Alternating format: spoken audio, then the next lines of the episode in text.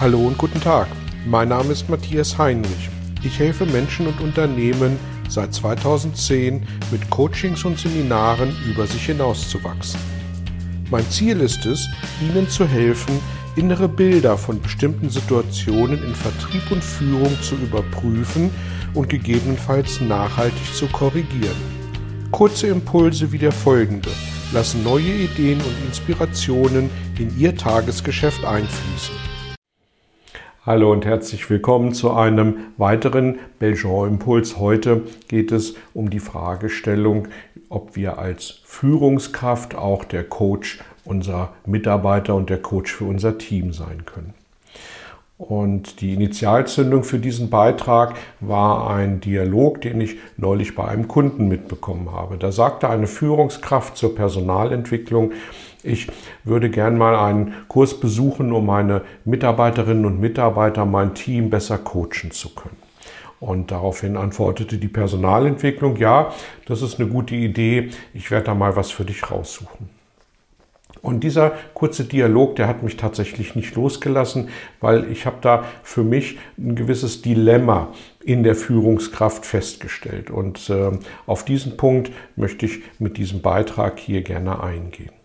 Und da möchte ich aus zwei Seiten drauf schauen. Zunächst mal, was ist die Aufgabe eines Coaches und zum anderen, was ist die Aufgabe, die wir als Führungskraft haben. Und äh, bei der Definition, was die Aufgabe eines Coaches ist, habe ich mal bei Wikipedia nachgeschaut und diese Definition, damit ich sie auch richtig wiedergebe, die möchte ich gern vorlesen. Also, der Begriff Coaching wird als Sammelbegriff für unterschiedliche Beratungsmethoden im Sinne von Einzelcoaching, Teamcoaching, Projektcoaching verwendet. Im Unterschied zur klassischen Beratung werden im Coaching keine direkten Lösungsvorschläge durch den Coach geliefert, sondern die Entwicklung eigener Lösungen wird begleitet. Coaching bezeichnet strukturierte Gespräche zwischen einem Coach und einem Coachee, also dem Klienten, zum Beispiel zu Fragen des beruflichen Alltags, also Führung, Kommunikation, Zusammenarbeit im Team.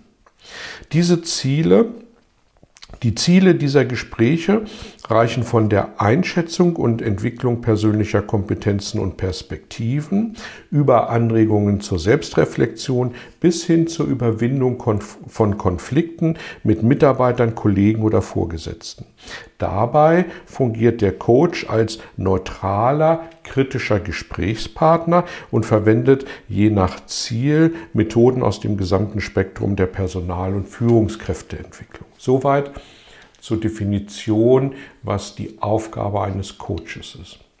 Was ist die Aufgabe der Führungskraft? Und da gibt es ganze Bücher und Bände und Beiträge und auch ich habe mich schon in vielen Beiträgen dazu ausgelassen. Insofern möchte ich das hier nicht alles wiederholen, sondern dem Grunde nach mich beziehen auf die Definition des Coaches und da drei Punkte rausgreifen. Der erste Punkt war, es werden keine direkten Lösungsansätze, Lösungsvorschläge durch den Coach geliefert, sondern die Entwicklung eigener Lösungen wird begleitet. Und da sehe ich ein erstes Dilemma.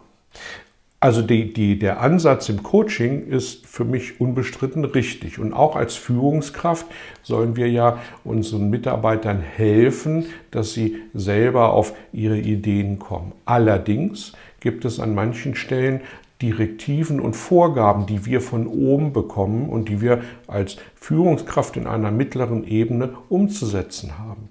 Und an der Stelle gibt es da für mich tatsächlich einen Widerspruch, einen Interessenskonflikt bei der Führungskraft zwischen der Aufgabe der Führungskraft, nämlich bestimmte Ziele umsetzen zu müssen, bestimmte Ziele erreichen zu müssen und der Freigabe des Coaches, ähm, den, den Mitarbeitern zu helfen, dieses Ziel für sich dann eben selber auch oder den Weg dieses Ziels für sich zu erreichen.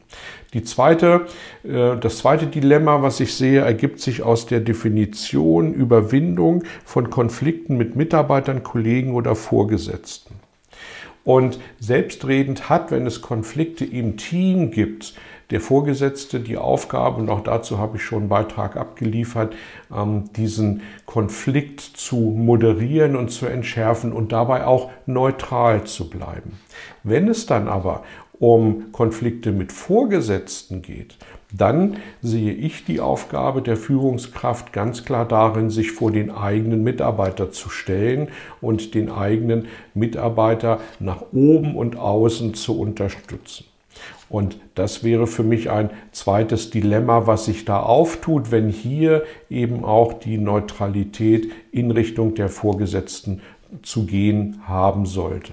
Und der dritte Punkt, ähm, ja, tatsächlich vorgegebene Ziele zu erreichen.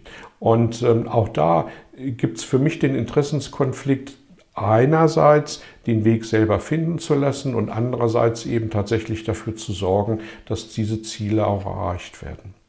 Und deswegen glaube ich, dass wenn, denn, wenn wir nach der reinen Begriffsdefinition eines Coaches arbeiten, dass eine Führungskraft tatsächlich eher die Aufgabe hat, die Menschen zu führen, anzuleiten, als die Aufgabe als Coach und Berater tätig zu sein.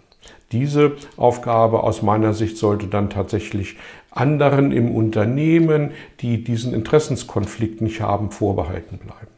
Das bedeutet für mich aber ausdrücklich nicht, dass wir nicht den Mitarbeitern helfen, ihre Stärken zu entwickeln, dass wir nicht jederzeit für die Mitarbeiter da sind, dass wir ihnen nicht jederzeit die Angst nehmen, Fehler zu machen und dass wir sie nicht unterstützen und insbesondere, dass wir sie wertschätzen. Das ist für mich die völlig andere Seite der gleichen Medaille und das ist tatsächlich auch unsere Aufgabe als Führungskraft.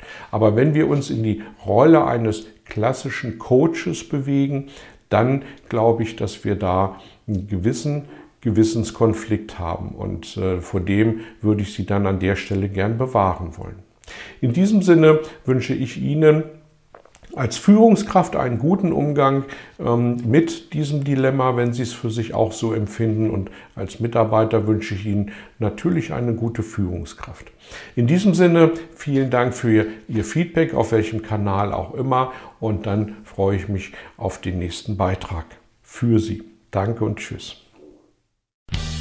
Vielen Dank für Ihr Interesse an meiner Arbeit und an meiner Vorgehensweise. Gern werde ich auch ganz konkret für Sie tätig und helfe Ihnen, über sich hinauszuwachsen. Sprechen Sie mich an. Ich freue mich auf Sie und die Zusammenarbeit im Coaching oder Seminar.